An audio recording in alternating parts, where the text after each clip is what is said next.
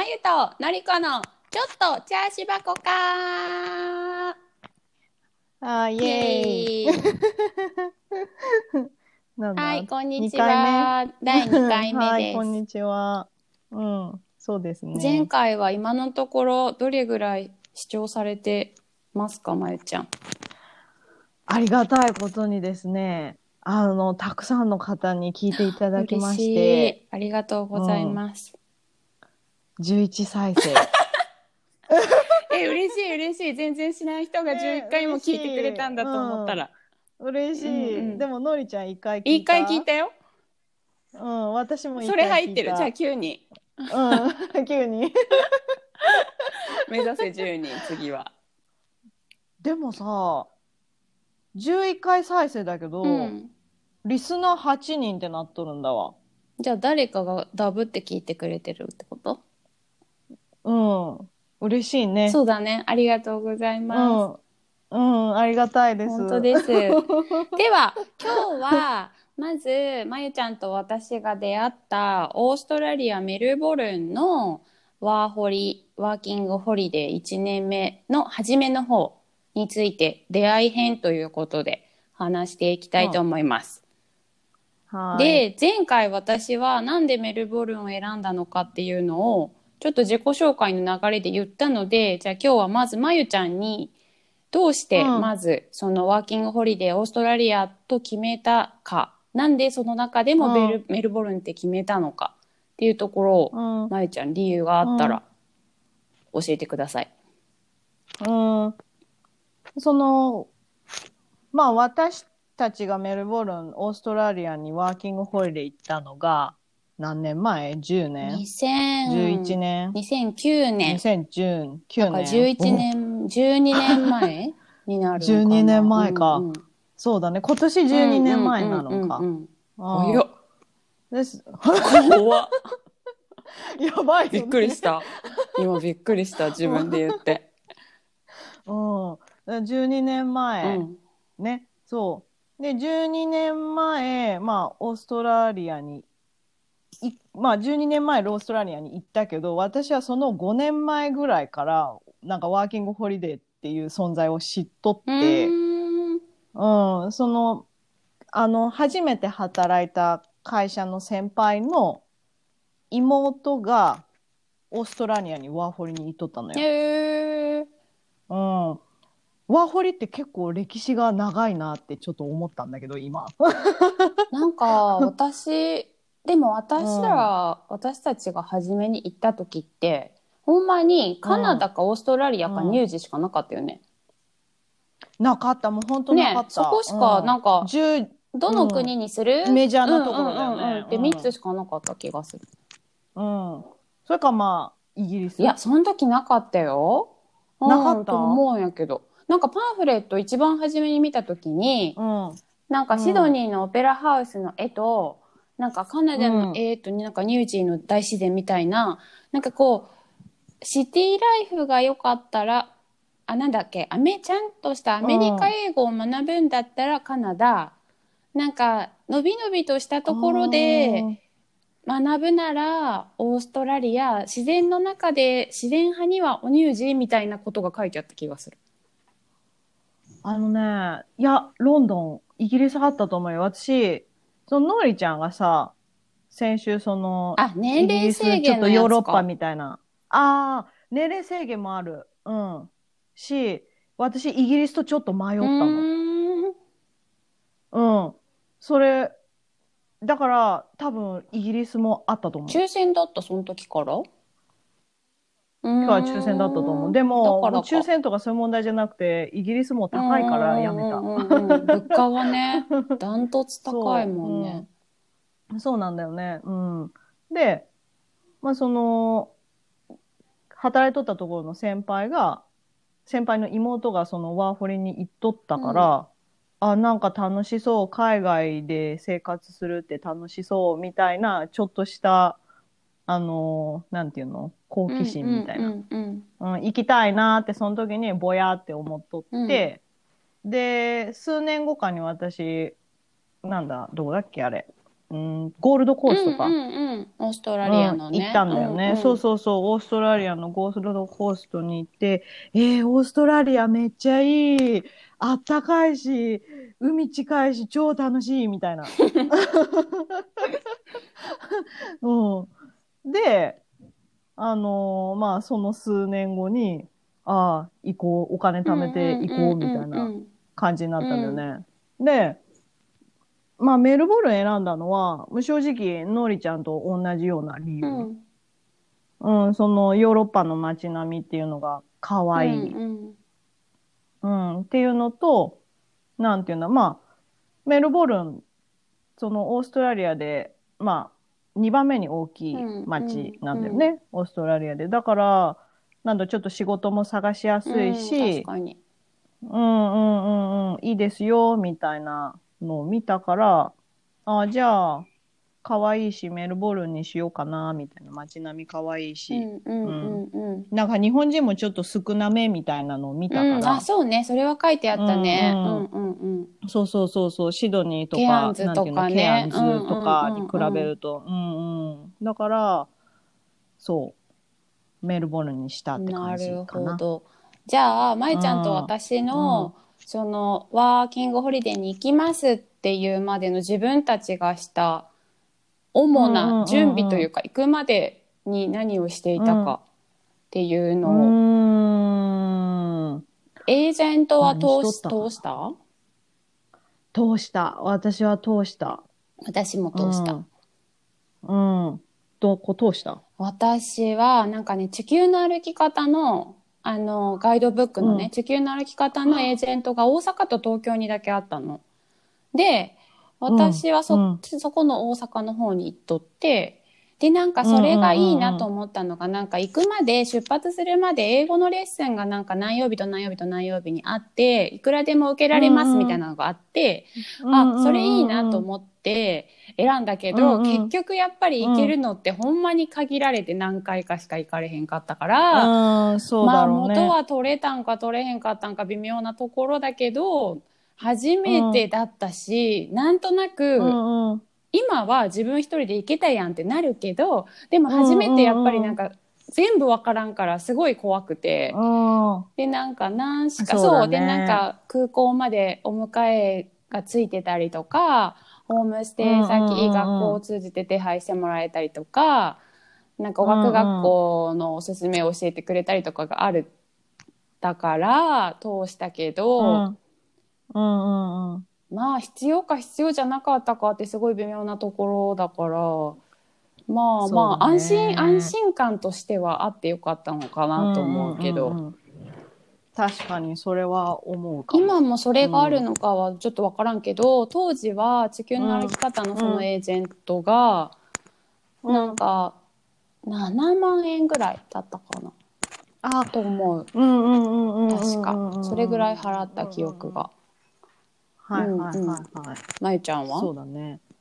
あのね、実はね、私もね、地球の歩き方のところなんだわ。あそうなんやただ、うんそう、ただ、そののりちゃんの言っとった地球の歩き方のところと同じかはどうかはわからんけど、うん、あのー安かった。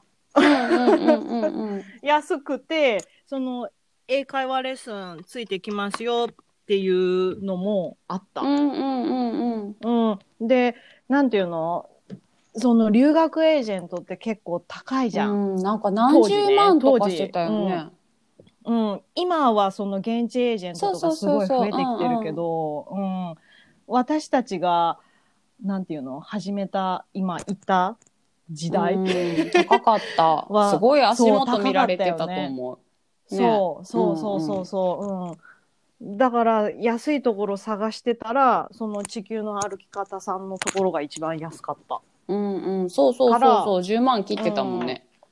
そう。で、なんか結構みんな優しかったし、まあいい人たちだったから、うんうん、エージェントの人たちがね。そうね。うそうだね。んうんうん。うん。そんな感じだった。で、私はなんか、ほんまにうん興味だけだったから、英語力も全然その時、ほんまゼロで、で、うんうんうん全く英語に関わる仕事なんかしてなかったし、学生の時に英語の、なんか、成績は悪くなかったけど、それと喋れるのって全然また別だから全く喋れんかったし、うん。だからなんか行く前に、なんか NHK のテレビの英会話みたいなやつがあるじゃない、うん。なんかそれを、それは聞いとった。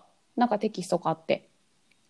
ああ、なるほどね、自分でね。うん、で、それを。をなんか、テレビ見ながらテキスト見て、なんだっけ、名前忘れちゃった。ちっちゃい犬がなんか冒険する話だったんだけど、忘れた名前。そうそう、それをなんか聞きながら、なんか練習、まあまあ心持ち練習というか、うんをしていた記憶はある。ううんん、私、ジオス通った。ああ、そうなんや、日本で？うん日本。で半年ぐらいかな。へえうん。でも、まあ、言うほど伸びんかったけど。ご存知の通週り。一だもんね、だってね、英会話レッスンとか。週一の1時間ってうんほんまになんか、あんまり、そう、会話っていう意味では伸びんよね。当たり前だけど。伸びんかった。うんうんうんうん、全然ダメだった。うん。あとまあ、あ、私ブログ始めたわ。言ってたね、そう言って。うん。うん、そう。ブログしと。それであのシドニートラブルをみたいな乗り越えたやん。そう。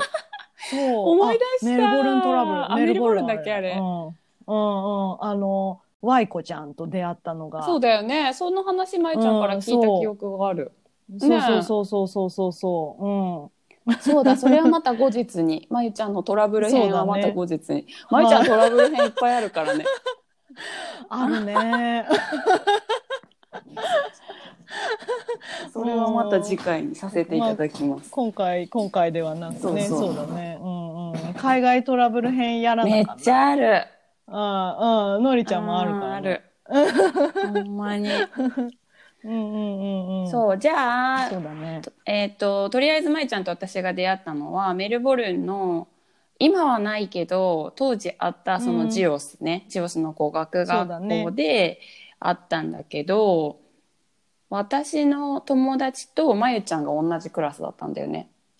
そうだね。そう、それで、うんなんか日本人の子クラスにおったよとか言って、なんか3人でつるむようになって、うんうん。そっからその子がなんかいろいろな事情でなんか違う町に行ったりとか早めに帰国とかなったから結局私とまゆちゃんがその後もずっと一緒にいた感じなんだけど、語学学校をじゃあ選んだ理由は日本でジオスに行ってたからってこと？うん。うん。あではないんや。うん、それは関係なくって、うんうんその、なんだ、留学エージェント？の人と話して、そのジオスが一番なんか国際色豊かみたいな感じだったから、私はそこを選んだかな。んうん。のりちゃんなん私は特になんかそれも多分エージェントの人に勧められていや今考えたらマージン入っとるやろって感じやんか、まあ絶対ね。そうやん。それで絶対勧めてはるやん。でもその時はさもうめちゃくちゃピュアにそれを信じてさそうだね。そうその学校に、うん。まあ別にいい学校ではあったけど、うん良かったと思う。悪くはなかったけど、あれはそら理由があって勧めてはるやろなって今は思うけどね。うん、そうだね。そうそうそう、まあ。でも悪くはなかった。うん。あそこよ選んでよかったと思う、私。うちのクラスだから私は一番初め、うん。エレメンタリーのクラスだからおしゃべりできないクラスねうん。だうんうんうんうん。ででクラスメートは韓国人とかコロンビア人とか、南米がすごい多かったよね、チリ人とそうだねか多かった。ブラジルとか。そうブラジルとか、うんベネズエラとかうんがすごい、うんそれで多分移民として永住権を狙ってるからっていう意味でのこう英語の学習してる若者がすごい多かったね。そうだね。うん、確かに。多かった。うちのクラス、私は多分そのエレメンタリーのさらに下うんのクラスだったんだよね。ううんん、エレメンタリーの下なんてあったっけ？うん、あった。だから私たちクラス違ったんだよ。そうだったっけ？うん、私もう本当に初心者の初心者だった。半年中あの、ハワイイユーからススタートする使やつ。ったのに。私の会 面白いうんそう、だから、一週、週一の英会話で、だけじゃ伸びそうね。それではね。自分で本当にそう、ちゃんと、う英会話にも行って、私自分で全く平日勉強しんかったかうんうんらうん、英会話に通って自分で必死に一週間勉強してまた英会話に行くっていうスタイルだったら多分そうだね、意味が。伸びると思うね。意味がある。私はもう行って、えーわかんないな帰ってきて、で、また行って、同じところであれわかんないなみたいな感じだったから、あの、全然変わらんかった。もったいない。あの、ドブに捨てるだけの金。でも気持ちとしてはそれでなんとかちょっとね、伸びとるという気持ちには、前向きな気持ちにはなったわけだしね。うん、そう、私、英英語勉強しとるみたそ。れが嬉しい期間だね、ちょうどね。うん、そうそうそうそう。そう、だから私のクラスは、その南米と台湾？ああ、うちもいたわ。あとベトナム人が多かった。そうだよね。そういえば思い出した。ベトナムとかタイとか多かったね、東南アジア。うんそう、東南アジアお多かった金持ちの東南アジア人多かったね。ああ、そうやった、そうやったわ。うん。で、あと、うちのクラスは、あの、のりちゃん、アブドーラって覚えとる？あの、髪くるくるの？そう、UAE 出身ああ、のさ、金持ちの。そう、あの、金持ちボンボン、すっごい筋肉の アブドーラ。金ありそうな顔してた。そう、うん、お金持ってますって、ね UAE って知ってるって最初聞かれて、私初めてのクラスでね、初めてのレッスンで、UAE って知ってるって言われて、まず UAE が聞き取れんくって、うんえ、どこそれみたいな。アルファベットだけ並べてるやんって。うん、そうそうそう。え、UAE って何？みたいな。で、え、知らんって言ったら、ちょっと悲しそうな顔をされたのが、あんなにオイルで儲かってブイブイ言わしてんのに。ああ、懐かしいアブドーラ、元気かな？あるわ、私、まゆちゃんとアブロードアブドーラの写真ある気がするわ。え、マジで？ある気がする。昔のさ、なんかハードディスクとか見たら、えー、のりちゃんにもらったじゃん、写真全部。だっけ？じゃないんかなうんくれたでも私、ありありとさ、うん違う顔が思い浮かぶからある気がするんだけど、写真。私、写真探してみようん探してみて。あう。るかも。うん、うん、うん、探してみるわ。アブドーラ見たい、久しぶ初期。初期の時の。ああ、懐かしい。そうそうそう。あちや、あの時友達アブドーラしかおらんかったもんな。あの、アブドーラか、あの、すごいサーフィンできるブラジル人の子。ちゃうやん、まゆちゃん、あの、ブラジル人の女の子の誕生日パーティーに呼ばれたくない？その時に私とお友達も一人一緒に連れてってくれて、なんかみんな結局、なんかスペイン語とかうん。ポルトガル語で喋るから、なんかうちら全然なんか意味わからんみたいになってた記憶は。ああ、え、あの、誕生日会ってさ、すごい電子、で、んバスか？バスで行ったさ、真。っ暗のとこだよね。どここれみたそいうな。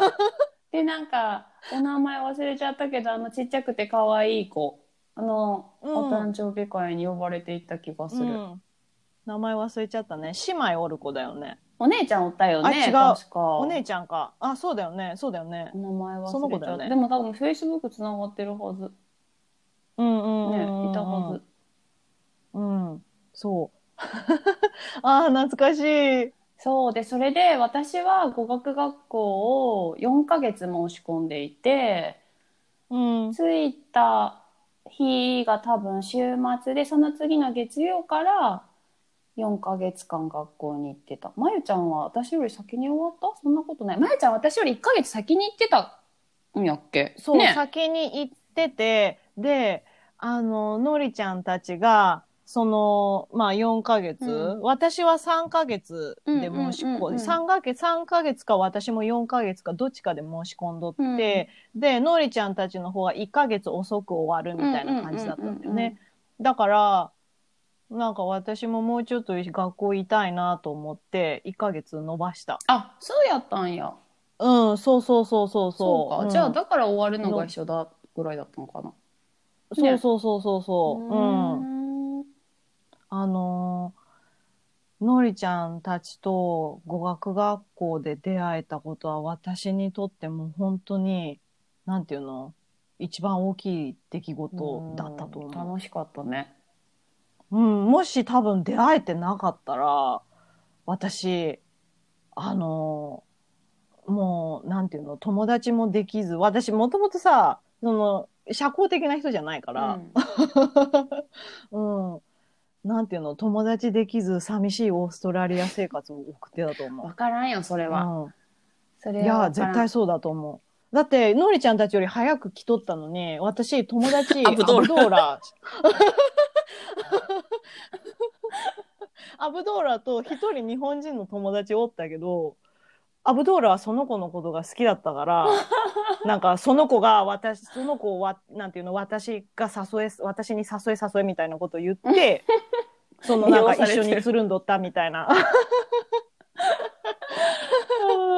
懐かしいわ。うん、だから、うん、そうだね。じゃあととりあえずその初期の一番初めにいた時は2人ともホームステイだったんだけどそうだねうんまゆちゃんは何ヶ月うんホームステイ、私、ホームステイ多分2ヶ月だったとうん思う。うん最初から2ヶ月しか申し込んでなくって、その後お家申し込んでなかった探しをする予定だったってことね。そうそうそうそうそうそうそう。うんうんうん。そうだねどうでしたか？まゆちゃんのホームステイは。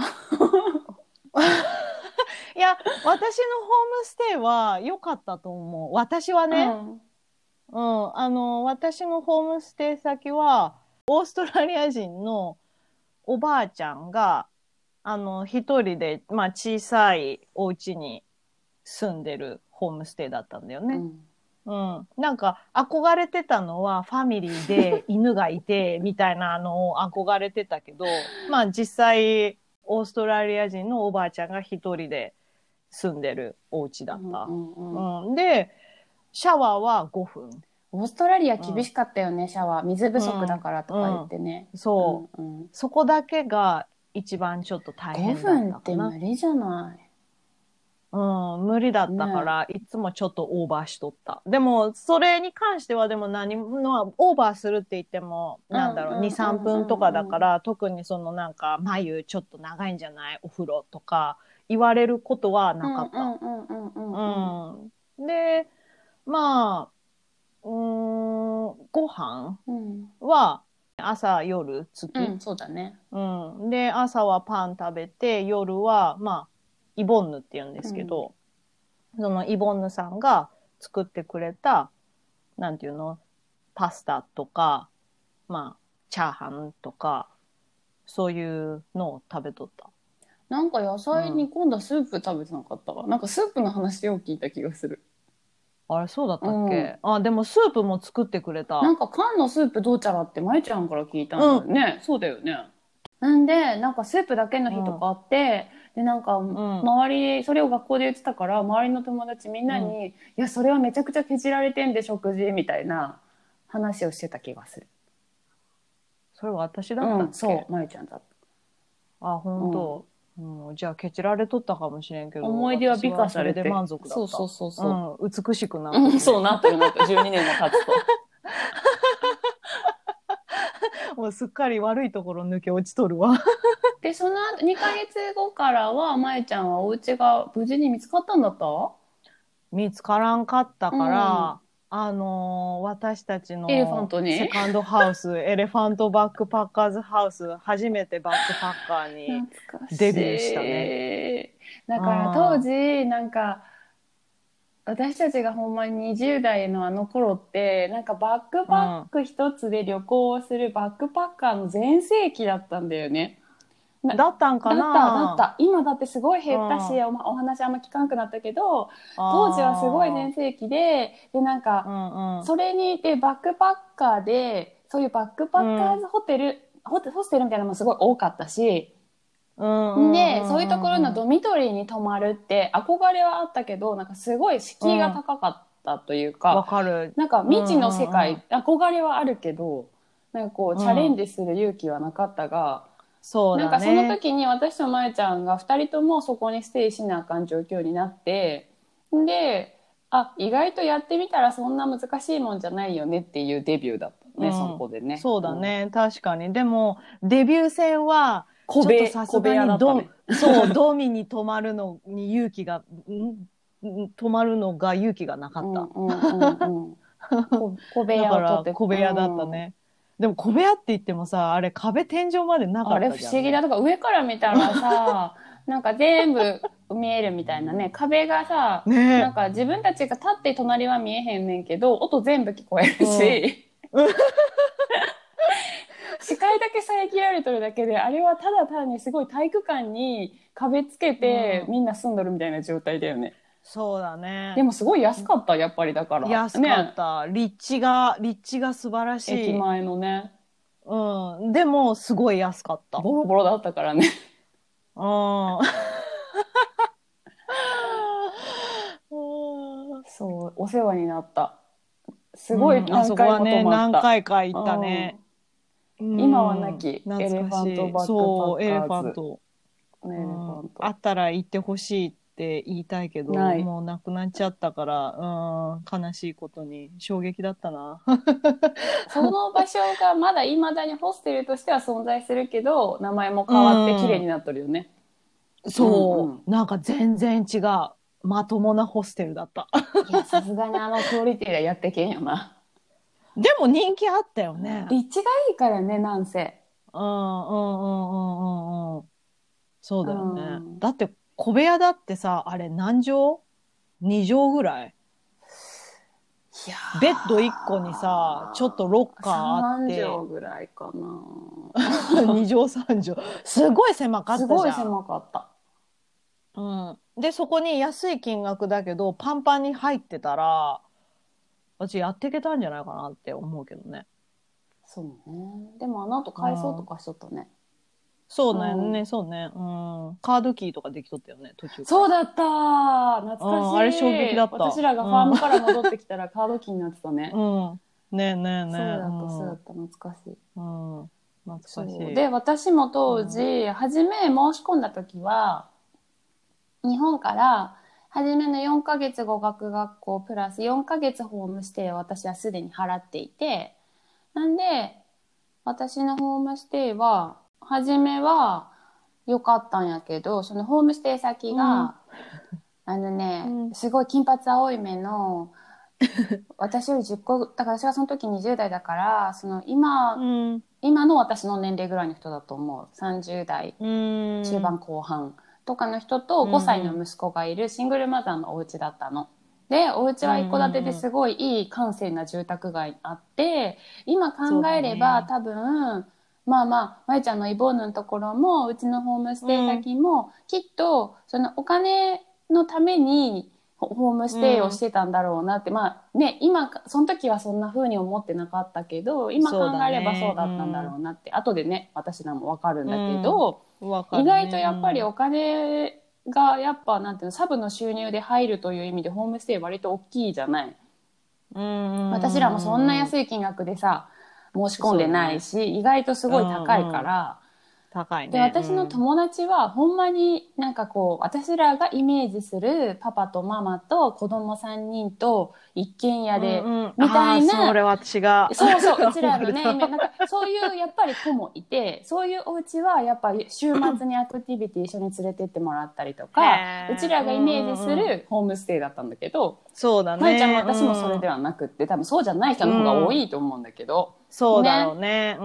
んで、、私の場合はそのシングルマザーのちょっと怖い白、なんかほんまにもうすごい典型的な白人の女性のお家で、初めは良かったの。でも、なんか、初めから、なんか私が、例えばプロフィールに料理が好きって書いてたから、なんか、うん。のりこ、明日、なんか晩ご飯作ってくれない？みたいなのがあって、私も初め、コうん。ミュニケーションの一つだと思って、で、これとこれ買ってきてとか言われるのも、学校帰りに買って帰ったりとかして、なんか日本食好きって言うから、なんかそれ作って、で、息子ちゃんもすごい可愛かったし、よく二人で遊んで、うんでね、息子は別に私が英語喋れようが喋れまいが別にね、こう一緒に遊ぶ分には楽しく遊んでくれたし、よかったんだけど、なんかそのご飯作る回数も、なんか週に3回とか4回とかになってって、え、なんかおかしくないみたいな。あ、そう。そう。うん。ほんでなんか買い物も頼まれるし、なんかこんなに料理しやなあかんのかなってだんだんなってきて。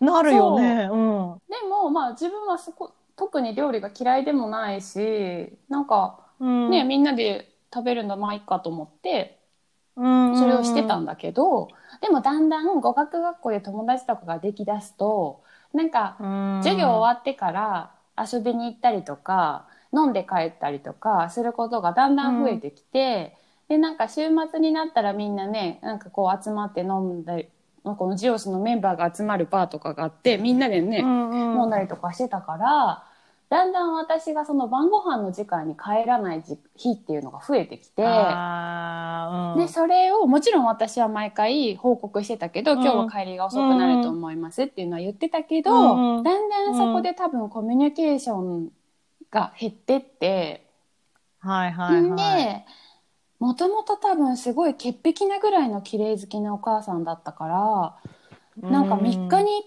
遍ぐらいシーツ変えろっていう意味で新しいシーツが私のベッドの上にボンって置いてあったりなんかね。そう、また変えなあかんと思ってまたそれをなんかすごいもうデロンデロンで帰ってきてもそこからシーツ変えたりとか。ああとなんか夜あのー私たちが寝た後その人たち8時ぐらいにベッド行くんだけどそれ以降はシャワーを絶対使うなとか、うるさいから使使うなとかあとその洗面台が2つあって1個はのりこ用1個はそのあの子供とお母さん用っていうのがあったんだけど、うんうんうんうんうん。で白人だから2人とも白人金髪だから、黒い髪の毛が1本でも落ちとると多分すごい目立つんだよね白い床に。に。怖い。そう。んだから私はすっごい気をつけて、自分が洗面台を使った後とかシャワー使った後って、髪の毛ほんまにすごい気をつけとったけど、でもパラって抜けたりするやん、一本。なるなる。でしょ？服ついとったりとかね。うんで、その一本、例えば私が拾い忘れとったら、その一本私の洗面台の上にポンって置いてあったりしたのね。ああ、怖い。であ恐怖。で、それをさ、次の日の朝見つけるわけじゃん。で、あ、うん落としとったとかってなって、もうすごいそういうなんかストレスで、ストレス。で、なんか玄う関入ってすぐのところにも、一個こう帰ってきてすぐ手を洗うとか、お庭のお水やり用に洗面台があったのね。で、うん。もう夜洗面台使うとまたそんな風になるから、私も怖すぎて自分のメイク落としを玄関の横の底の洗面台とかで家帰ってやっとったの。なんか怖くて、その人が。でもそその時自分は英語もできひんしなんかそれに対してなんていうのかなうまいことやっぱりもうもうちょっとこの時間に使わせてほしいとかそのネゴシエイトするなんて英語力がなかったから、うんはいはいなんはいかはい私もあお母さんきっと怒っとるなとか思ったらこう避けちゃううんたの。そうだそう、ね。そっちに行ってしまったんだ。だよね。今だったら、うんそうそう、コミュニケーションもっと取って、いい意味での解決方法を見つけられるかもしれんけど、やっぱ当時は自分の英語にも自信がないし、なんかでもやっぱりここ4ヶ月払っとるし、4ヶ月いなあかんとか思ってるから、そうだね。なんかどんどうん。そんなことないのに。もこっちも避けるようになってしまって、うん。そうしたら、2ヶ月経ったぐらいの時に、なんうかん。朝起きたら朝ごはんでいつも私は語学学校が午後からだったから彼らがうん7時8時にお家に出る時はまだ起きてなくって部屋にいたのね。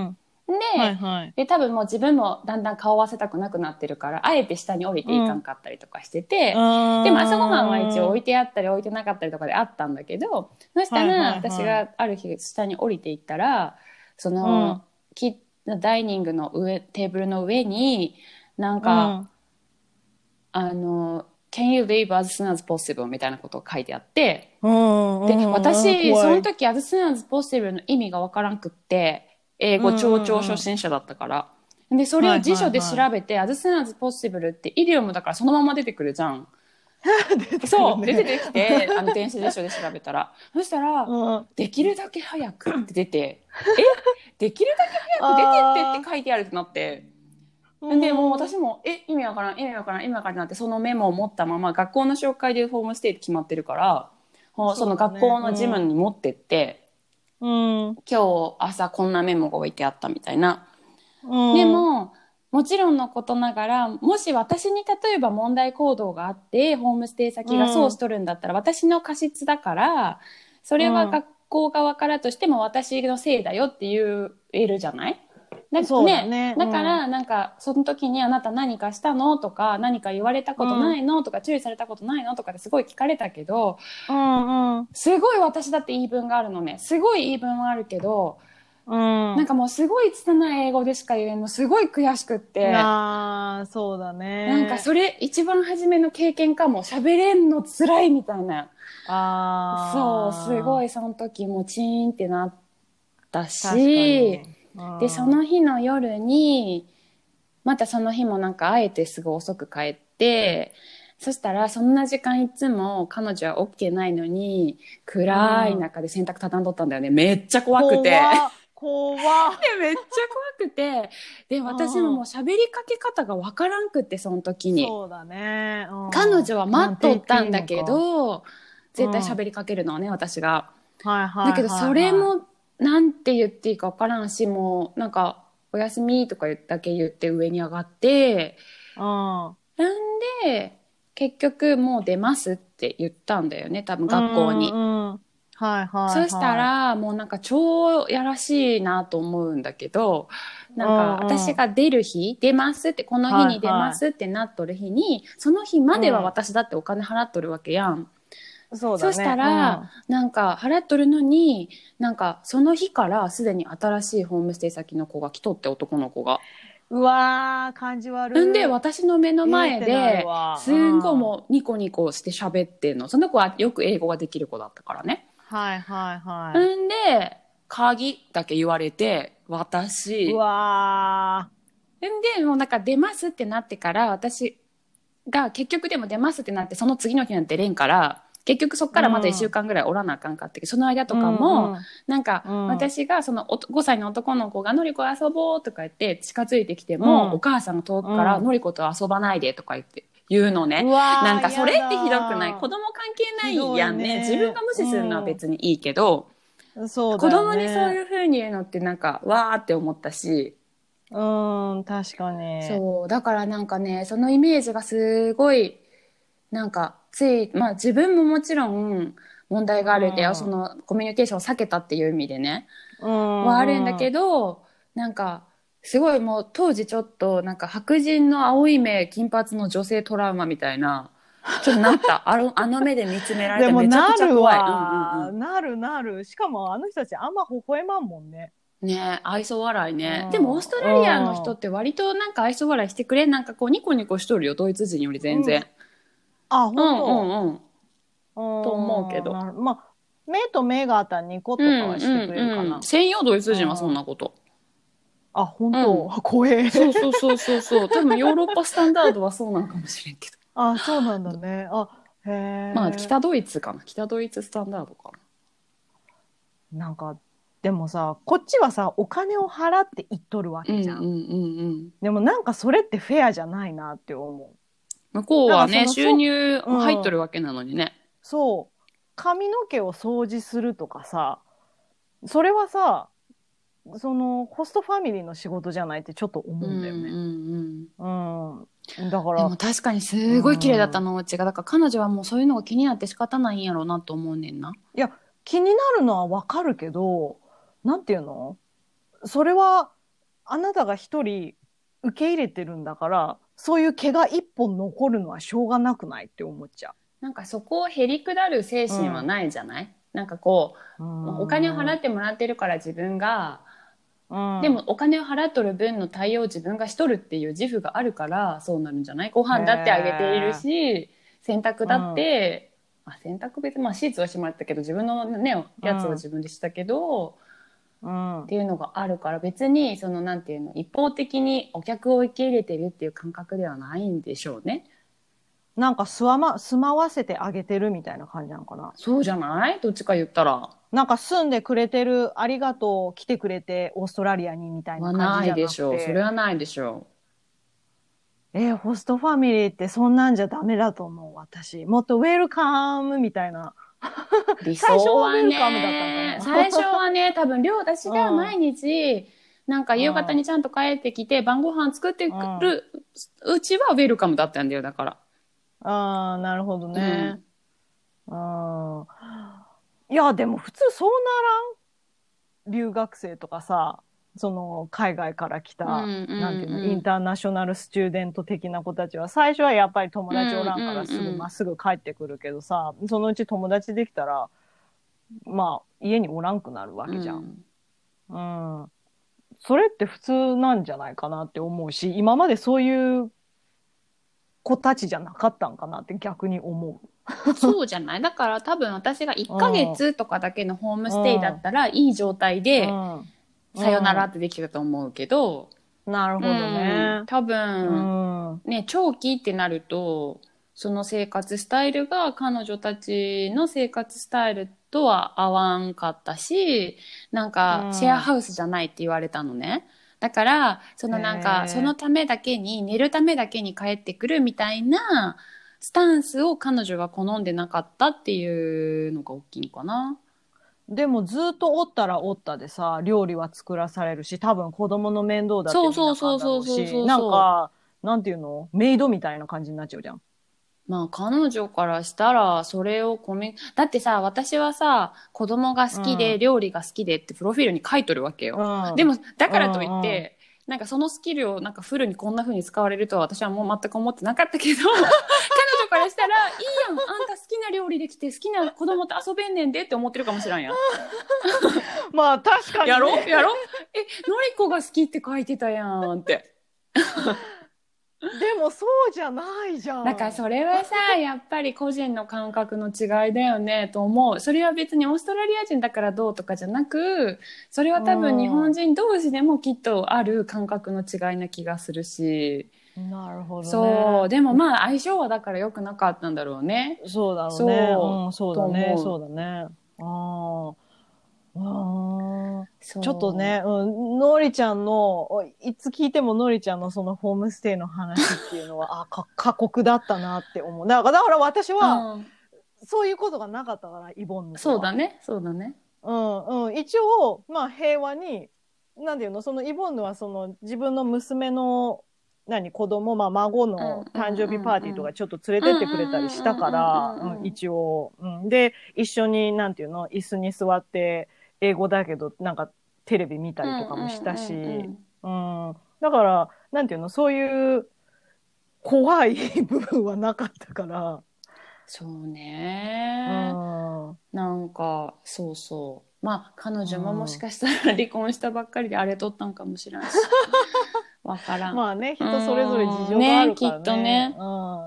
うんうんうん。そうだね。いやだからなんかこううーんそれ以降自分はちょっとなんかこう人間関係でもし嫌なことがあったらこう、うん避けてその存在を避けよう避けようとしてしまうのが多分もともと多分まあ人間あるんかもしれんけどなんうんか、うんうん。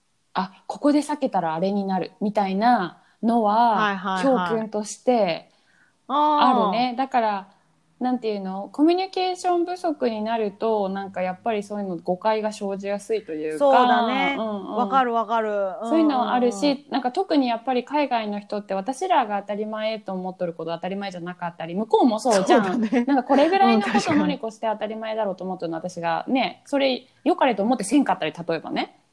そうだね。そうっていうのあるから、なんかあここでコミュニケーションを避けたらあかんやつやあの時のやつやみたいな時が何年かに一遍ある時があって、うんそういう時はあここ引いたらあかんわ悪化するわと思って、うん。なんか私はこう思ったんやけどみたいなのをなるべく言うように気をつけるようになったねだからね。そうだねう。んそれは、うん、まあ、んなんだろう。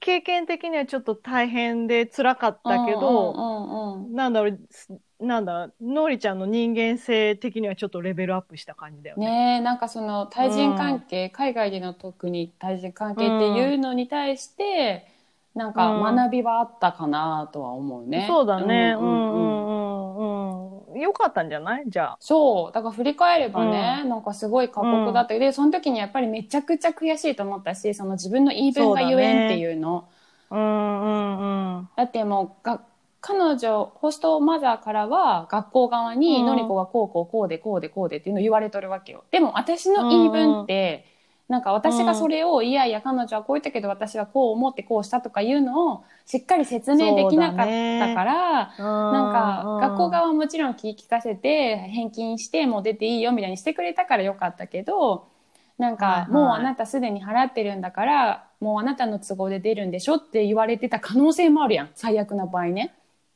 確かに。そうだね。っていうのはやっぱりうん、自分の言いたいことをしっかり言えなかった自分の仮説ってなるだろうからそうなってた場合うん。だからねなんかそれ相応のちゃんとなんか英語力ないと辛いなってなんか初めてその時思った。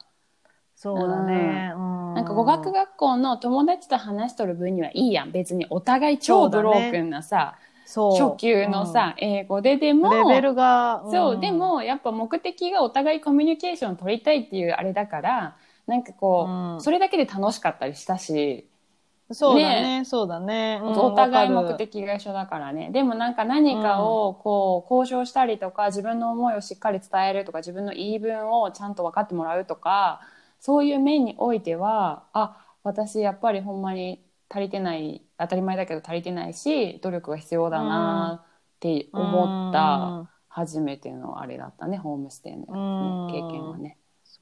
そうだね。まあ、どういうホームステイに当たるかは分からんけども、まあ、いいホームステイかもしれんうんうんうんうし、んのりちゃんみたいにちょっと大変なホームステイかもしれんけど、なんていうの？ホームステイすること自体はいいことだと。うん思そうだうね。ん。うんうんうん。その初めて海外に行くなら。うんうんうんうん。ね。なんか鍛えられるねなんかいろんな意味そうだねでねうんうんうん。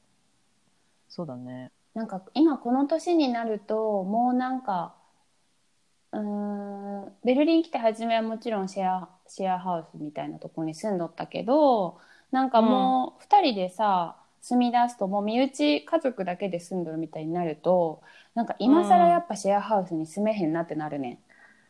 なるね。なるやん？うんだからやっぱりなんかこう若くて勢いとエネルギーのあるうちに20代とか30代頭とかの時に、なんかそういうホームステイとかシェアハウスとかしといてよかったなとは思そうだね、うんうんうんそれは思うかも。うん。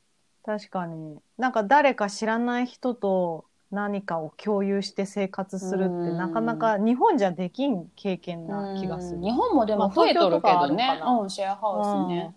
そうだね。ううんんうんうん。ねでもそれははいそう、あの多分メンタル鍛えられると思う。そうだね。うんうん。うん。でいいとこに当たったらもちろんラッキーだし、うん。うんうんまあ、さっきのりちゃんが言ったみたいに、いいところに当たる可能性の方が。低いと思まうけどねあ。低いよね。うん。でも、うん。いい経験にはなるね。そうだね経験としてはいいと思う。でも、私の知り合いの子うんで、もうそのワーホリで来てからずっとホームステイしとった子おる。すごー、うん、だからその子は本当にラッキーだったと思う。うそういう子もおるから、そうだね。もう本当相性とかだよね。うんそう相ね性、うん、うん、うん、うん。やっぱりさ、ね。シェアハウスでもさなんか友達同士でなんか住み出してもシェアハウスで一緒に住み出すと仲悪くなった友達とか見てきとるやん。おるやん確かにおるね。おるから やっぱりうん一緒に住むってある程度ハードルが高いんだろうなと思う友達でもそうなのに、ね赤の他人とやっぱり一緒に住むって、やっぱりすごい協調性とかねなんかが、うんそういうの鍛えられるから、確かに。うん、なんか若いうちに経験するのはいいのかな。そうだね。今するのはちょっと疲れちゃうから。うんうんうんって考えると、私、のりちゃんでよかった。ねえだからうちらは ほんまに一緒に住んどったけど、ファームの間34ヶ月。うん。うん。でその間も旅行したりなんかバックパッカー一緒に住んだりとか言って、な後半ずっと一緒に住んどったけどうちらはなかったじゃないそ,、れがなんか珍しい、ねうん珍しいと思うん。ラッキーだった。うん私だってのりちゃんが人生で生まれて初めて、その生活スペースを共有する人だったからね。あ、違うか。一回、一回私、シェアハウス住んどるわ。一人ちょっと変な日本人と。懐かし覚えとる？い。あそこも一緒やったやん。しかも向こうから出てってくれ言われてたやん。そうそうそうそうそうそうでも、それは多分私が悪かったと思う。あ、そうん。私がその楽しくって、うん学校とか、うんその友達と遊ぶのが楽しくって、まあ平日もいない、まあ祝、何、休日もいない、うんうんもうずっと家におらんかったじゃんね、うんほとんど。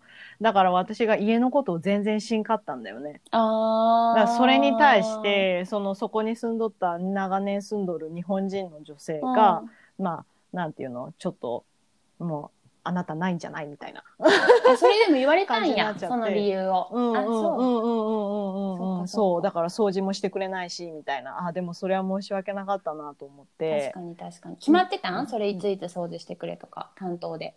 なかった。ああ、じゃあ気づいた人がみたいな？づいたら、そうそうそうそうそうそう、そういう感じだったんだよね。それ決まっとったらいいのにね。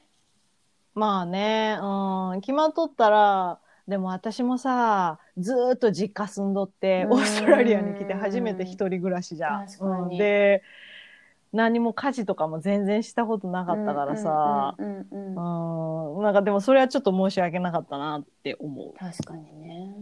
う。うんうん。そまあでう。もそ、そんなに楽しそうなホームステイ、あそこもシェアじゃなかったからよかったんじゃない？う。そうだね。うんうん うん。それは、最初からそんな楽しそうな感じじゃなかったし。うん、そうだね。ね楽しいかって言われたら、まあ楽しくはなかった。じゃあ、まゆちゃんは一番初め来て2ヶ月イボーンのとこでホームステイ、その後にそうんうんシェアハウス？あ、ちゃうわ。その後に多分そのまバックパッカーズホテル。多分。うんで、で、その後にあの日本人のホームステイ1、そう2ヶ月よね？に2ヶ月ぐらいかな。2ヶ月、3ヶ月だと思う。うん。うんでで、旅行に行ったの？その私たち。後また、違う、多分私その後。またエレファントに戻ったの？まエレファントに戻ったと思う。あの、家難民。エレファントで挟むね。うん。で、その後、多分、うん、旅行行ったんだと思1ヶ月ね。う。うん。こちらが、あの、東海岸を巡る旅行に出たんだよね。そうだね、そうだ。ね。それも話さなそうかったね。だね。うんで、まあ、その後からは、私とまゆちゃんは、結局、そうだ、ファームに行くんだね。後半戦はファームに行そうくから。だね、うん。ファファーム探しの旅に出るね。そ こもめちゃくちゃ話あるわ。そう。まあ、初めはそうなの。で、私は初め4ヶ月ホームステイのつもりが、そうそう、そのプ、その問題で2ヶ月で出て、うんそうだそね。れで、友達とシェアハウスに住んでたんだけど、それが、うん。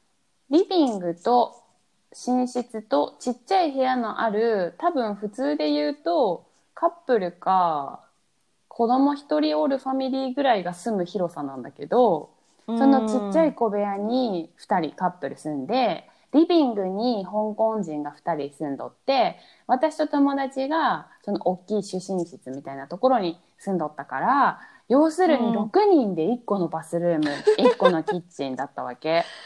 うわー。だから、確かに中心部であの立地にしては安いなと思ったけど、ちょっとそこも長期で住むのはきつかったから、学校がある間は学校近かったからそのシティに住んでたけど、うん、それが学校が終わった時に旅行に行くってなったからその家出たんかな？出たんだったかな？うん。私、あそこしかのりちゃんたち住んどるイメージないんだけど。そう。だメルボルンでシェアってあそこしかないと思う私。そうだよね。その後どこ行ったん？その後だから荷物を置いとったんかな？置いて旅行行って帰ってきたんかな？あそこに。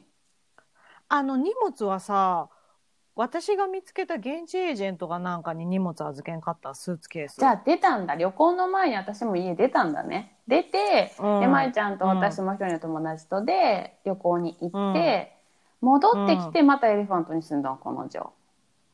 多分そうじゃない、ね。私、うん、そうだと思う。だってあそこ以外住んだ記憶ないもん、エレファン。また来たこいつらや。うん。常連。そう、それから後半戦のまゆちゃんと私ファームに行くの巻だね。そうだね。そうだね。うんうんうんうん。え、そのさ、アパートでさ、うん6人でお風呂トイレシェアしとってストレスならんなるなるなるなるよ、なるよ、めちゃくちゃなるよ。でもラッキーだったのが、目の前が図書館だったの。そのお家の。のだから、図書館トイイレあるから、なんか誰かが、なんか朝ってやっぱりみんなシャワーしたいし、みんなトイレ行きたいやん。ってなって、うんそねその私がトイレ行きたいのに、シャワー、あ、シャワーうんひねった音がするみたいな、今からシャワーするんやとかあるやんか。その時とか、もう、とあの、すぐ家出て図書館行ってトイレしてたわ。ホームレスじゃん。っていうのが一回どころの話じゃなかったから、なんか、あなんか、でもあの時は、いや、ほんまにさ、今やったらそんなところ選ぶ、選ばへんで。選ばへんけど、うんその時はもうなんかシェアハウスに対しての知識もなけりゃ、何がスタンダードかも知らんっていうあの25の状態ね。そうだね。そうだ25ね。わでさかる。うん。だからなんかシェアハウスってこんなもんなんやって思ってたのかな なんか記憶ないけど。でも特に嫌な記憶もないのよ。ああ、まあね。すごいちょっとトイレ困ったなぐらいってことそうだよね。うん。きっと住んどった人がいい人たちだったからじゃない？そうかな。でもあの、香港人二人あーそねそのカップルとうちらに貸してたから、うん。貸してたっていうか、うんまあまあ、うちら、自分たちが契約した家に住ませてたから、多多分、ほんまはあかんし、あの家にそんなに住んだら、あかんし、彼らは多分、うんほぼ家賃払ってなかったと思うよ、だから。ああ、そう、そう。あのカップルとうちらだけで家賃は絶対賄ってたと思う。あ今考えたらね。だって、うん。私も 私の友達も同じ部屋に住んで、二人とも払ってるわけやん。で、カップルも多分そうやん。確かに。だから、彼らは、うんそう、リビング族だったけど、別にうんうん。ね、それで文句言わんのは金あったからやと思って。そうだろうね。そうだろうね。確かに。うん。そうだった、懐かしい。で、その時も、なんか、うーんと、シャワーのお湯が出えへんとかなって、それうんをその香港人二人に言ったんだけど、うん。なんか、君たちの使う時間帯とかなんかがあかんのだみたいな、うちらのせいにされて、でそのうんカップルの方が、韓国人の彼と日本人の女の子のカップルだったから、その、あの、女の子が、わーって彼らに英語で言ってくれたのね。